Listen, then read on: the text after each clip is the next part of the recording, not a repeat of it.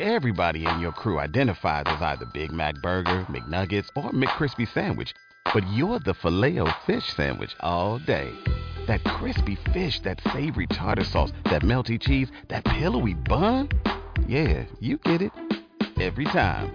And if you love the filet of fish, right now you can catch two of the classics you love for just $6. Limited time only. Price and participation may vary. Cannot be combined with any other offer. Single item at regular price. Ba da ba ba ba.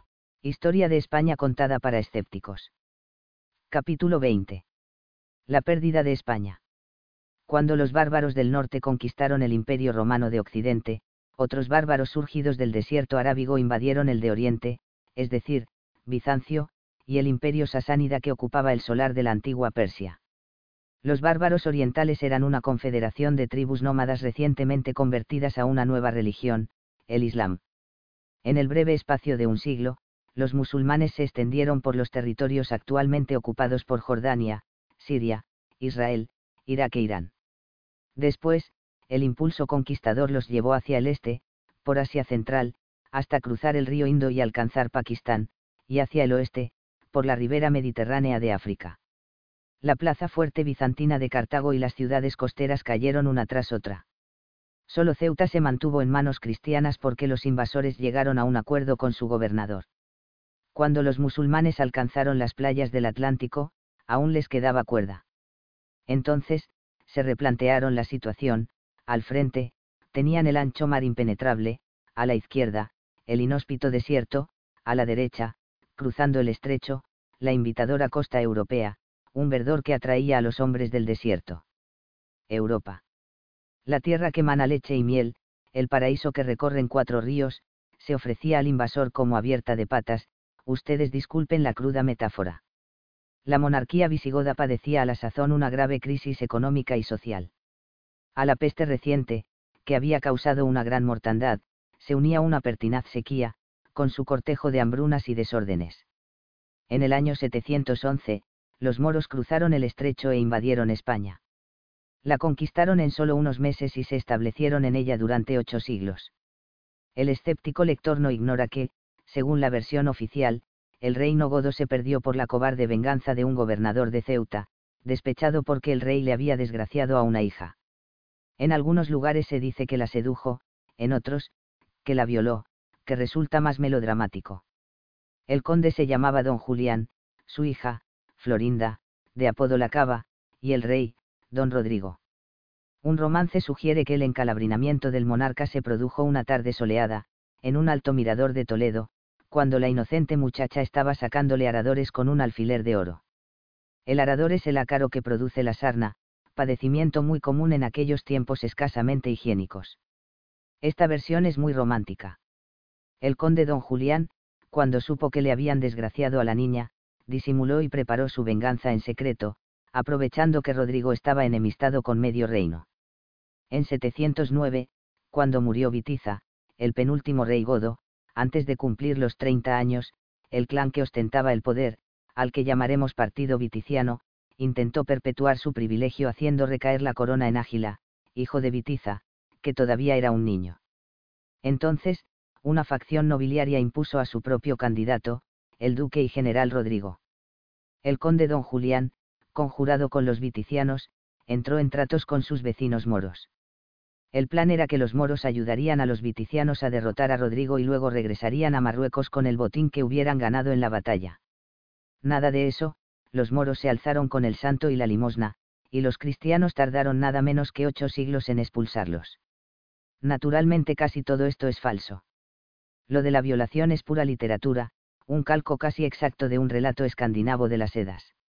Seguramente el partido viticiano se acogió a la leyenda después del desastre, para disculpar su cómplice participación en la ruina de España.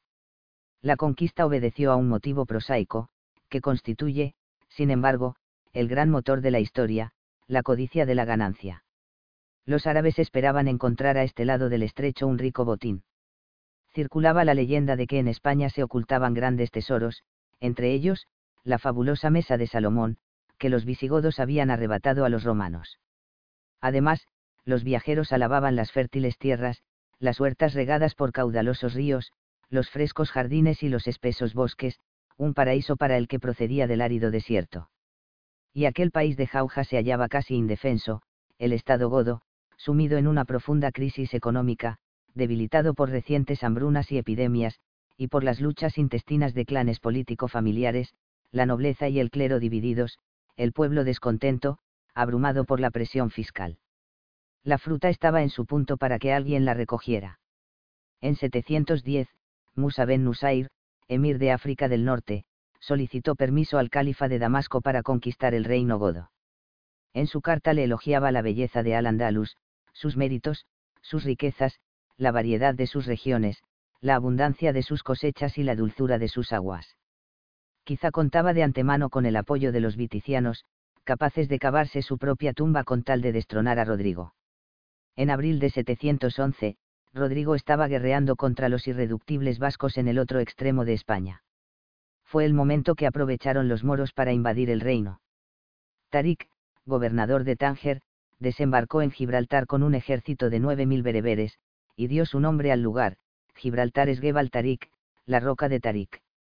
El caso es que el historiador Valvé sostiene que los árabes no desembarcaron en el estrecho, sino cerca de Cartagena. Todo podría ser. Tampoco está claro dónde se riñó la famosa batalla llamada del Guadalete o de la Janda, en la que naufragó el reino godo. ¿Qué más da? El caso es que la batalla fue larga y peleada, como escribe un cronista, se podía pensar que era el fin del mundo, los huesos de los muertos permanecieron allí largo tiempo. El ejército de Rodrigo resultó aniquilado, y con Rodrigo pereció la florinata de la aristocracia goda, los que llevaban anillos de oro en los dedos, que los distinguían de las categorías inferiores, que solo los llevaban de plata o cobre. Otra leyenda asegura que Abdelaziz, el virrey del califa en España, se casó con Egilona, la viuda todavía suculenta del rey Rodrigo. A rey muerto, rey puesto, pensaría la práctica viuda, o quizá la obligaron, vaya usted a saber. Capítulo 21. De Guadalete a Covadonga. Después de la derrota del ejército godo, Tarik se encaminó hacia la capital, Toledo, donde le habían dicho que estaban los tesoros. Siguió cómodamente las antiguas calzadas romanas, sin hallar resistencia, y solo se detuvo para ocupar las grandes ciudades que encontró a su paso, especialmente Écija y Córdoba. Al año siguiente, el propio Musa desembarcó con un ejército de 17.000 guerreros y obtuvo su cuota de gloria ocupando Medina Sidonia, Sevilla y Mérida. Los dos caudillos se encontraron en Toledo y unieron sus fuerzas para proseguir la conquista por el rico valle del Ebro. La ocupación de Portugal y Levante quedó en manos de subalternos. En ninguna parte les opusieron una resistencia enconada, lo que los llevó a pensar que todo el monte era orégano y, traspasando las lindes del reino godo, invadieron las tierras allende los Pirineos, dispuestos a conquistar Europa, el viejo sueño del Islam. Pero el rey de los francos, Carlos Martel, los derrotó en Poitiers, 732. Después de este descalabro, se lo pensaron mejor y decidieron conformarse con España. Además, se consolaron como la zorra que no alcanzaba las uvas, no disponían de gente suficiente para ocupar tantas tierras de la península ibérica solo quedó sin conquistar la cornisa cantábrica. Los moros desistieron de ocuparla después de comprobar, en algunos encuentros desafortunados, que aquellas agrestes montañas estaban habitadas por montaraces indígenas, cuyo sometimiento hubiera requerido un esfuerzo y un gasto que no se compensaba por la ganancia de tan exiguo e inhóspito territorio. Covadonga. Bueno, sí, algo pudo ocurrir en Covadonga, pero desde luego el escéptico lector hará bien en no creer que allá se riñó la gran batalla que dicen las crónicas. Quizá un pequeño destacamento musulmán, que imprudentemente se había internado por aquellas fragas, fue sorprendido y derrotado por los astures capitaneados por un espatario, o jefe de la milicia goda, llamado Pelayo, un leonés refugiado entre los astures. Pudo ser solo una refriega, pero a los apaleados godos aquella hazaña les devolvió el orgullo y la confianza el mito crecería en los reinos cristianos durante el lento proceso de la reconquista. En dos años, había caído la monarquía goda, y un país poblado por unos cuatro millones de hispanoromanos y godos, quizás sea conveniente que, a partir de ahora, los llamemos hispanogodos, se había sometido, casi sin resistencia, a un ejército que no alcanzaría los 40.000 guerreros. ¿Cómo se explica? Se explica porque la masa de la población, los campesinos paupérrimos y abrumados por los impuestos, no movieron un dedo en favor del orden godo. Total, peor de lo que estaban no podían estar con nuevos amos. Se explica, también, por qué los invasores pactaron con los viticianos, con los obispos y con otros magnates, a los que permitieron conservar sus haciendas y privilegios. Era un gran consuelo por la pérdida de España porque los condes y los obispos continuaron al frente de sus provincias y de sus diócesis, y la organización jurídica y eclesiástica del Estado godo se mantuvo intacta. Aquellos musulmanes de la primera hornada respetaban a, las gentes del libro, como llamaban a los cristianos y a los judíos, y se contentaban con imponerles un tributo especial. Por eso, tampoco estaban especialmente interesados en imponer su religión a los pueblos sometidos. Este cuadro se modifica algo, pero no se descompone, si aceptamos las tesis de Ignacio Olagüe. Según él, los musulmanes no conquistaron España, sino que les fue pacíficamente entregada porque sus habitantes abrazaron masivamente el Islam, lo que explicaría la sospechosa ausencia de noticias de la conquista en las crónicas musulmanas. Tenga en cuenta el escéptico lector que faltaba mucho para Trento, y el cristianismo no estaba tan sistematizado como ahora. Era, más bien, un conjunto de confusas creencias, de las que sobresalía la certeza de un Dios único y todopoderoso, absoluto y excluyente. Esa esquemática visión se adaptaba, también, al Dios del Islam, con la diferencia de que éste era más permisivo con los apetitos carnales de sus devotos y no los abrumaba con las exigencias de un clero abusón. La verdad es que, al pasarse al Islam, la explotada plebe hispanogoda salía ganando. También ganaban dos importantes minorías oprimidas, los siervos y los judíos. Los primeros porque estaban atados a la tierra casi como esclavos y, con el cambio, al abrazar el Islam, ascendían a la categoría de libertos los judíos porque, aunque no se convirtieran al Islam, alcanzaban los mismos derechos que cualquier cristiano, es decir, los respetaban y solo los obligaban a satisfacer el impuesto religioso. Muchos cristianos se mantuvieron en su fe, con sus iglesias y sus ritos, aunque los alfaquíes, equivalente musulmán del clero cristiano y tan aguafiestas como él, refunfuñaban porque los musulmanes consumían vino en ciertos monasterios cristianos que mantenían taberna y bodega el lector no ignora que la ley de Mahoma abomina del cerdo y del vino. No obstante, muchos musulmanes españoles desconocían la prohibición coránica. De hecho, en Córdoba existió un floreciente mercado de vino, hasta que Abd al-Rahman II lo destruyó para contentar a los alfaquíes. Con la Iglesia hemos topado. España volvía a ser la lejana colonia occidental de un gran imperio, el Califato de Damasco, tan extenso como el romano. La nueva provincia se llamó Al-Andalus, y el nombre de España, arabizado en Isbanilla, quedó restringido a la parte de la península no conquistada. Durante un cuarto de siglo, los delegados de Damasco gobernaron al Andalus, pero el imperio era tan dilatado y el califa tenía que atender a tantos problemas que, necesariamente, su autoridad se resentía, y los gobernadores de las provincias más remotas acabaron gobernando por su cuenta. Por otra parte, tampoco faltaban problemas internos entre los conquistadores, el grupo étnico más numeroso, los bereberes de Tarik, estaban descontentos porque les habían asignado las peores tierras, la meseta, Galicia y las montañas, mientras que la aristocracia árabe, los Balatidiun, llegados con Musa en 712, cuando el trabajo estaba hecho, se habían establecido en las más fértiles, Levante, el Betis y el Ebro. El malestar degeneró en franca rebelión, y los árabes, como eran minoría, llamaron en su auxilio a contingentes militares sirios, Oyand, unos 10.000 guerreros en total, quienes, después de someter a los bereberes, optaron por establecerse también en Andalucía y el Algarba. Capítulo 22. Un príncipe fugitivo. Los árabes estaban divididos en varios grupos tribales que nunca se llevaron bien, aunque ya hemos visto que, después de las predicaciones de Mahoma, hicieron causa común para extender el Islam por el mundo. Los grupos tribales más importantes eran los calvíes, originarios del sur de la península arábiga, y los caisíes, que eran del norte. Unos y otros tenían poco en común, aparte de la religión y el idioma. Los calvíes eran hortelanos sedentarios, ellos fueron los que aportaron a Andalucía y Levante la rica tradición de los regadíos, por el contrario, los caisíes eran pastores y camelleros nómadas. En el santuario y centro caravanero de la Meca había otra tribu, los caraísi, dividida en dos clanes, los omeyas y los asimíes, también enemistados porque los omeyas monopolizaban el próspero comercio con Bizancio y Persia, y solo dejaban las migajas a sus parientes.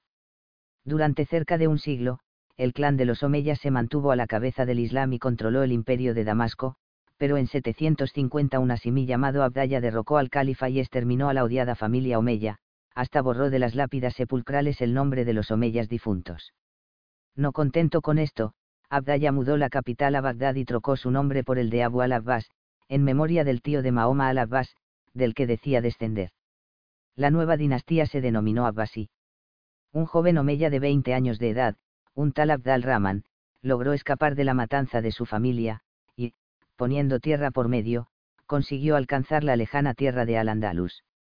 Al-Andalus estaba al borde de la guerra civil cuando Abdal Rahman desembarcó en sus playas. A 5.000 kilómetros de Arabia, los descendientes de las tribus calvíes y caisíes reproducían las rivalidades de sus ancestros y se hacían cruda guerra. A estos grupos étnicos había que añadir, para acabar de enmarañarlo todo, a los bereberes y a los sirios, cada cual con sus reivindicaciones, y finalmente, a los hispanogodos, divididos ahora en dos grandes comunidades, por un lado, los que se habían convertido al Islam, muladíes, y por otro, los que seguían siendo cristianos, mozárabes. Y aún se queda en el tintero la comunidad judía, creciente en número e importancia. Demasiada gente y demasiados intereses encontrados. El joven Abdal Rahman se erigió en mediador, puso paz primero por lo suave y, en cuanto tuvo autoridad, eliminó a los díscolos y se apoderó de Al-Andalus. Un omeya al frente de la provincia española obedecería al califa Abbasí, al exterminador de su familia. El califa era el jefe espiritual del Islam, del mismo modo que el Papa lo era de la cristiandad. Los califas de Damasco, y posteriormente de Bagdad, ejercían la doble autoridad civil y religiosa. Como es natural, el joven Abd al-Rahman no acató la autoridad civil del califa Abbasí, pero se resignó a reconocerlo como jefe religioso. En las mezquitas de Al-Andalus se invocaba el nombre del odiado usurpador en su calidad de jefe religioso, pero por lo demás Abd al-Rahman se independizó de Bagdad, es decir, capitaneó su propio ejército, recaudó sus impuestos y gobernó a sus súbditos como le plugo. No obstante, continuaba usando el título de emir, o gobernador delegado del califa. Cuando uno de sus sucesores se atrevió a asumir también la jefatura religiosa, Al-Andalus dejó de ser emirato para convertirse en califato, como se verá cuando toque. Abd al-Rahman aspiraba a ser rey absoluto de un Estado moderno. Para ello necesitaba un ejército fiel, no una tropa de dudosa lealtad, dividida por enemistades tribales e intereses de clanes y familias. Por lo tanto, optó por la solución bizantina, rodearse de mercenarios, sacaliva, fieles solamente al pagador, es decir, al Estado. Muchos de ellos eran cautivos, que habían sido capturados o adquiridos, siendo todavía niños, en la Europa cristiana. Desvinculados de sus familias y de sus culturas de origen, no reconocían más familia que el regimiento al que pertenecían. Estos soldados residían en sus cuarteles, despreciaban la vida civil y se mantenían ajenos a la política, e incluso a la vida menuda de la calle, pues, aunque vivieran en Al-Andalus no se molestaban en aprender el idioma. Por eso, también los llamaban Kurs, los silenciosos. Y los cristianos. Mientras el Emirato de Al-Andalus se consolidaba, los godos fugitivos en las montañas de Asturias y los naturales de aquella comarca habían fundado un reino cristiano, que, al poco tiempo, extendió sus dominios, por un lado, hasta Galicia y, por otro, hasta el Duero, aprovechando que aquella tierra había sido prácticamente abandonada por los bereberes. Abd al-Rahman andaba corto de dinero y de hombres, y aceptó la línea del Duero, como su frontera natural con los cristianos. De hecho, el espacio entre Madrid y el Duero quedó como tierra de nadie. Abd al-Rahman estableció en sus confines tres marcas o provincias militares, según la costumbre romano-bizantina, con capitales en Zaragoza, Toledo y Mérida. Solamente en las feraces tierras del Ebro y Cataluña había contacto directo entre cristianos y musulmanes. La solución de las marcas militares resolvía el problema de la seguridad en las fronteras, pero, a la larga, creaba otro más grave, los gobernadores militares aprovechaban la menor ocasión para desgajarse de la obediencia de Córdoba y crear sus propios reinos. Para conseguirlo, no vacilaban en aliarse con el enemigo cristiano, del que supuestamente debían defender el territorio. Esto explica que el gobernador de Zaragoza llegara a un acuerdo con Carlomagno, rey de Francia, para repartirse la región. Pero cuando Carlomagno intentó ocupar los pasos de los Pirineos fue derrotado por los vascos, que seguían manteniendo la independencia desde la caída del Imperio romano. Fue la batalla de Roncesvalles, en la que perecieron Roldán y los pares de Francia, como épicamente cuenta la chanson de Roland. Carlomagno no renunció a sus ambiciones y logró crear en tierras catalanas su propia provincia militar, la llamada Marca Hispánica. Los sucesores de Carlomagno permitieron la existencia de diversos condados satélites a este lado de los Pirineos. Solo fracasaron en Aragón y Navarra, donde surgieron poderes independientes. Volviendo a Córdoba y a sus problemas, el proyecto autárquico de Abdal Rahman, con sus plazas militares, sus regimientos mercenarios, su estado burocrático y su corte imitada de la bizantina, costaba mucho dinero, que tenía que salir de los impuestos. Como siempre, era el pueblo humilde el que pagaba la cuenta. El malestar de los contribuyentes fue creciendo a medida que aumentaban las exigencias tributarias. En tiempo del tercer emir, Alakami, estallaron dos rebeliones, una en Toledo y otra en la propia Córdoba. La de Toledo es conocida como Jornada del Foso, 797. Sabedor el emir de que la gente de este país es capaz de correr cualquier riesgo con tal de comer de balde, atrajo al alcázar a los prohombres de la ciudad con el señuelo de un banquete, que, en realidad, ocultaba una trampa. Los verdugos, anota el cronista, se colocaron al borde del foso y a todos los que iban entrando los iban degollando, hasta que uno de los que esperaban fuera dio la voz de alarma, viendo el vapor de la sangre que ascendía por encima de los muros barruntó la causa y gritó, Touleda Anous, es la espada, votó a Dios, la que causa ese vapor y no el humo de las cocinas los que esperaban se disolvieron y la ejecución se detuvo, pero para entonces los verdugos habían degollado a más de 5.300. La matanza de Córdoba, en 818, conocida como Jornada del Arrabal, fue menos cruenta. Allí solo perecieron los 40 amotinados más notorios, y sus cuerpos fueron crucificados a las afueras de la ciudad. Por si no había bastantes problemas en España, dividida como estaba entre religiones, reinos, razas, castas y tendencias, una flota de piratas vikingos atacó las costas. En sus veloces y estilizados navíos, los vikingos habían recorrido ya las costas francesas, saqueando y pillando poblaciones y monasterios. En 843 desembarcaron en Asturias, donde fueron rechazados por el rey Ramiro y, y en Galicia, donde hicieron algunos estragos. Luego, descendieron por la costa atlántica hasta Lisboa, ya en tierra musulmana, donde volvieron a desembarcar. El gobernador envió correos a Córdoba para avisar a Abdal Rahman II de la llegada de los piratas, suponiendo que continuarían hacia el sur. Poco después, los vikingos alcanzaron la desembocadura del Guadalquivir y se dividieron en dos grupos, mientras uno saqueaba Cádiz, el otro, unos 80 navíos, remontó el río y atacó Sevilla. El emir reunió a duras penas las tropas necesarias para batirlos y derrotarlos.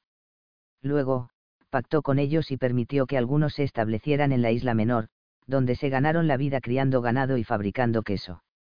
En años sucesivos hubo otras expediciones vikingas, que llegaron a la costa norte de África y remontaron el Ebro hasta Pamplona, donde capturaron al magnate Sancho García, por cuyo rescate obtuvieron la respetable cifra de 90.000 dinares.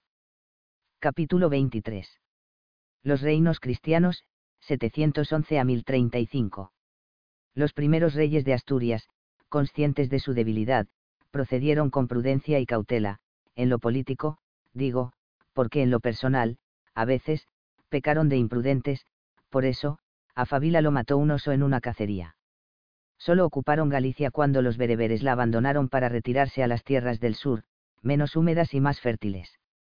Pero luego, viendo a los musulmanes enzarzados en una guerra civil, les pareció que recuperar el antiguo reino de los godos iba a ser pan comido y comenzaron a colonizar las tierras despobladas al norte del Duero. A pesar de todo, como no las tenían todas consigo, fortificaron sus pueblos y pasos con numerosos castillos, de donde procede el nombre de Castilla, que se le dio a la región más expuesta y mejor defendida, el Valle del Mena y sus aledaños. Finalmente, García y, 911 a 914, se atrevió a trasladar la capital de Oviedo a León, cambio que psicológicamente mostraba su voluntad de extender el reino hacia el sur, recuperando las tierras musulmanas. Incluso lograron derrotar al ejército de Abdal Rahman II en Simancas, 938. Los colonos asturleoneses poblaron la tierra de Campos, y otra vez se escuchó el familiar tañido de la campana cristiana sobre las espadañas de las nuevas iglesias, modestas y bellas construcciones como las de San Juan de Baños o la cripta de San Antolín de Palencia y San Pedro de la Nave en Zamora. La cristiandad peninsular marchaba viento en popa, y los flamantes reyes de León estaban convencidos de que España entera les pertenecía como legítimos herederos de la monarquía visigoda. Pero les salieron primos respondones, por un lado, los vascos, que organizaron reino propio en Navarra y comenzaron a ampliarlo hacia el sur, con Sancho y, 905 a 926, y por otro lado, los catalanes, desde que, en 988, el conde de Barcelona Borrell II, por la gracia de Dios duque ibérico, aprovechó la decadencia del imperio franco para proclamarse independiente y ampliar sus dominios a otros condados que serían el germen de la futura Cataluña. Cataluña no había encontrado su nombre todavía, pero sus pobladores demostraban un notable espíritu emprendedor. 21 años más tarde se atrevieron a saquear Córdoba, devolviendo la visita de Almanzor a Barcelona en tiempos de Borrell II. Con tan autorizados competidores, el rey de León tuvo que abandonar su utópico proyecto hegemónico y contentarse con ser un socio más del club peninsular. Además, le salieron hijos contestatarios. Los indóciles colonos de aquel rincón llamado Castilla mostraban cierta propensión a actuar por su cuenta, ignorando los formalismos y escribanías que les llegaban de la capital. Bastó que surgiera un líder, el conde de Fernán González 930, 970, para que se independizaran y formaran una entidad aparte, que, con el tiempo, eclipsaría al tronco del que salió y al resto de los reinos peninsulares. Aquellos primitivos castellanos tenían prisa por crecer y enseguida se diferenciaron hasta en el habla. Dieron en hablar castellano, también llamado español, ese dialecto seco y sabroso como las vides de La Rioja en la que nació, que hoy, después de siglos de gloriosa madurez, es el segundo idioma del mundo. Precisamente uno de los mayores despropósitos del actual estado de las autonomías consiste en que la cuna del primitivo castellano no esté ya en Castilla. El poema de Fernán González nos da una visión ingenua y recia de los primeros castellanos. Era toda Castilla solo una alcaldía. A pesar de ser pobre y de poca valía nunca de buenos hombres fue Castilla vacía. De cómo fueron ellos lo sabemos hoy día. Fue de los castellanos el principal cuidado. Elevar su señor al más alto estado. De una alcaldía pobre, hicieronla condado. Tornáronla después cabeza de reinado. Se llamó don Fernando este conde primero. Nunca hubo en el mundo otro tal caballero. Este fue de los moros implacable guerrero. Por sus lides decíanle el buitre carnicero creció Castilla, creció Navarra, creció Cataluña, y ya no quedó tan clara la hegemonía que pretendían los reyes de León. No obstante, como de ilusión también se vive, continuaron insistiendo en que ellos eran los legítimos herederos de los visigodos. Hasta incurrieron en la ficción de titularse emperadores, es decir, reyes de reyes, para sentar su primacía sobre los otros reinos cristianos. La euforia y el gozo no duraron mucho cuando parecía que los moros estaban a punto de desmoronarse ante el empuje cristiano, se recuperaron y contraatacaron. En muy pocos años, la situación se invirtió, y los embajadores de León, de Navarra, de Barcelona y de Castilla tuvieron que guardar turno para postrarse ante el califa para lo que gustara mandar y llenarle las arcas con tributos. Pero antes de referir estas miserias conviene que hagamos un alto para ver qué fue de los hispanogodos que, convertidos al Islam o no, vivían en tierras musulmanas. Ellos protagonizaron dos famosas rebeliones, una espiritual y otra armada, la de los mártires de Córdoba y la del guerrillero Aibien Afsun, que, según dicen, estuvo en un tris de dar en tierra con el poder del Islam español. Capítulo 24. La rebelión de Aibien Afsun. El Estado cordobés entró en crisis en la segunda mitad del siglo IX. A los conatos independentistas de los gobernadores militares de las provincias fronterizas se sumaron las epidemias y las malas cosechas, la corrupción de los funcionarios y la crisis económica generalizada. Donde no hay harina todo es moina, dice el refrán castellano. Para colmo, en la numerosa comunidad cristiana de Córdoba florecieron dos fundamentalistas, Eulogio y Álvaro, que, consternados por la creciente islamización de sus feligreses, muchos de los cuales vestían chilaba, parlaban algarabía, se aficionaban a los baños e imitaban otras costumbres no menos perniciosas de la secta de Mahoma, convocaron a sus ovejas a una tanda urgente de ejercicios espirituales y consiguieron que trece aspirantes al martirio, entre ellos dos mujeres, las vírgenes Flora y María, se presentaran ante la autoridad islámica para insultar a Mahoma. Era un modo expeditivo de alcanzar el martirio, puesto que, en el Islam, la blasfemia se castiga con la muerte, aún hoy, recuerden la sentencia que pesa sobre el escritor Salman Rushdie. Ocurrió lo que se esperaba, las autoridades religiosas dictaron sentencia, y los blasfemos fueron ejecutados. Al olor del martirio, el fundamentalismo cristiano creció y nuevos aspirantes a mártires se presentaron ante los jueces. El movimiento creó un problema de orden público y deterioró las relaciones, hasta entonces pacíficas, de las dos comunidades. El propio Abdal Rahman II tomó cartas en el asunto y convocó un concilio en Toledo, sede de la máxima autoridad religiosa cristiana, en el que los obispos prohibieron a los fieles que provocasen a los musulmanes. No todos obedecieron, claro, porque, como las actitudes irracionales enseguida encuentran eco, los aspirantes a mártires perseveraban en su suicida actitud. Muhammadi, sucesor de Abdal Rahman II, actuó con mano dura contra la misma raíz del problema y decapitó al predicador Eulogio, que, naturalmente, la Iglesia proclamó santo. Huérfano de su guía espiritual, el movimiento decreció rápidamente. En total, habían alcanzado la palma del martirio 53 cristianos. Con mártires o sin ellos, la comunidad mozárabe disminuía sin cesar porque, aparte de los que se convertían al Islam, muchos otros miembros emigraban a los reinos cristianos. En la medida en que disminuían los contribuyentes cristianos, la presión fiscal sobre los musulmanes aumentaba y, con ella, el malestar de los más desfavorecidos, que finalmente estalló en una serie de revueltas. Los muladíes, descendientes de cristianos convertidos al Islam, descontentos con su condición de ciudadanos de segunda, se alzaron contra la clase árabe dominante. La rebelión más consistente la acaudilló a Ibn Afsun, nieto de cristiano, aunque musulmán de nacimiento, que mantuvo en jaque, durante 30 años, a sucesivos emires de Córdoba. El nuevo viriato comenzó sus correrías en la serranía de Ronda, como los bandoleros de Faca y Trabuco. A poco de alzar el banderín de enganche logró agrupar a una numerosa turba de desheredados, a la que convirtió en un ejército. Dominó un amplio territorio entre Algeciras y Murcia, y algunas grandes ciudades, Ecija, Priego, Archidona, Baeza y Úbeda. Finalmente, el emir Abdaya logró derrotar al rebelde aprovechando que su tardía conversión al cristianismo había enajenado la voluntad de los seguidores musulmanes. Cuando las cosas comenzaron a irle mal, incluso muy mal, a Ibn Afsun, oportunista como siempre, falleció fue en 917. Un cronista árabe le dedicó el siguiente epitafio, fue columna de los infieles, cabeza de los politeístas, tea de la guerra civil y refugio de los rebeldes. Su muerte fue anuncio de toda fortuna y prosperidad. La tumba de Aibien Afsun fue profanada, y su cadáver, exhumado. Lo habían sepultado con arreglo al rito cristiano, la cabeza vuelta hacia oriente y las manos cruzadas sobre el pecho el macabro trofeo fue exhibido en una puerta de la muralla de Córdoba. La capital desde la que Aibien Afsun desafiaba el poder de Córdoba era, un castillo inaccesible a 80 millas de Córdoba, sobre un cerro peñascoso y aislado, donde hay muchas casas, iglesias y acueductos, Alimiari.